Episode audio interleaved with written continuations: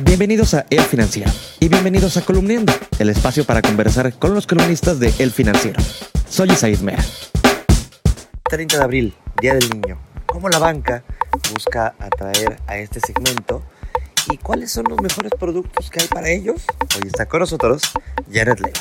Janet, pues en este Día del Niño, platícanos cómo la banca busca atraer a este segmento. Creo sin duda que el mejor camino para que se fomente lo que es la educación financiera en los niños, en los jóvenes, es primero también empezar con los adultos, que los adultos eh, tengan mayor nivel de conocimientos, que se informen, se eduquen. Hay diferentes plataformas para informarse y conocer la manera básica. No hay que tenerle miedo al crédito, no hay que tenerle miedo a las instituciones financieras, pero aprenderlo de hacer de forma eh, consciente, ¿no? Desgraciadamente también vemos de repente muchas eh, nuevas plataformas o aplicaciones tecnológicas que por ser muy fáciles de usar, la gente eh, hace diversas operaciones con ellas que no tienen el respaldo de alguna institución financiera y muchas veces sale más caro. ¿Qué hacer en el futuro? Además de primero educarse los padres, los adultos, quizás en el futuro para los niños el mejor camino sea de la mano de la tecnología y de programas universales y básicos en donde los bancos realmente se unan para tener un estándar para informar sobre el, el uso de productos financieros básicos que permitan a los niños desde pequeño irse adentrando en el mundo financiero sin ser visto como los malos o los vampiros chupasangre como han sido ilustrados por décadas, sino que se logre en un momento como el que se vive actualmente de cambio ser parte del mismo. Oye, ¿y en qué nivel se encuentra México en cuanto a la educación financiera desde la infancia?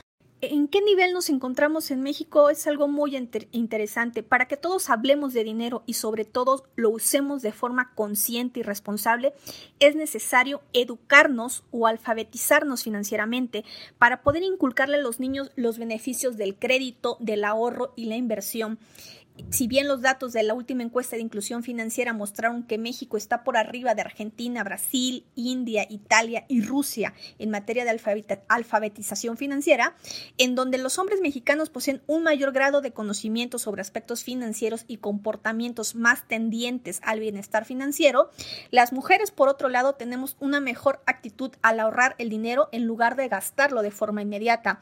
Pero hay pocos datos sobre en qué, sobre qué saben los niños del dinero. El Banco Mundial estima que alrededor del 50% de todos los niños del mundo tienen un conocimiento básico acerca de cómo usar el dinero, el valor del dinero, el valor también de tener un crédito, el valor de las instituciones financieras.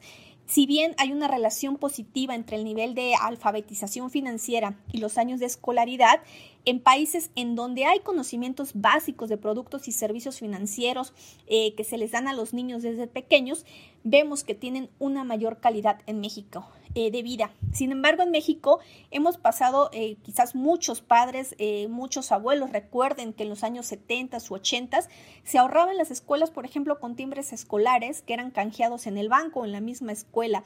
Estas formas de ahorro se han intentado replicar sin mucho éxito también desde hace varios años se han intentado que en los libros de de texto existan estos, estos eh, conocimientos básicos de educación financiera sin que desgraciadamente pues se, eh, puedan, se hayan cumplido. Y acá entrenos, ¿qué bancos tienen los mejores productos para los niños y las niñas y cuáles son? ¿Qué productos o qué instituciones eh, ofrecen? Casi todas las instituciones en México ofrecen algún producto para los niños, para los jóvenes, para ahorrar. ¿Cuál es el mejor? El mejor es aquel que decidan contratar de forma informada, aquel en donde ustedes sepan qué comisiones les van a cobrar, si es que cobran comisiones, aquel en el que ustedes sepan qué eh, tasa de ahorro le van a dar, si es que les van a dar ahorros, aquel en que sepan que usar un cajero automático puede o no tener costo.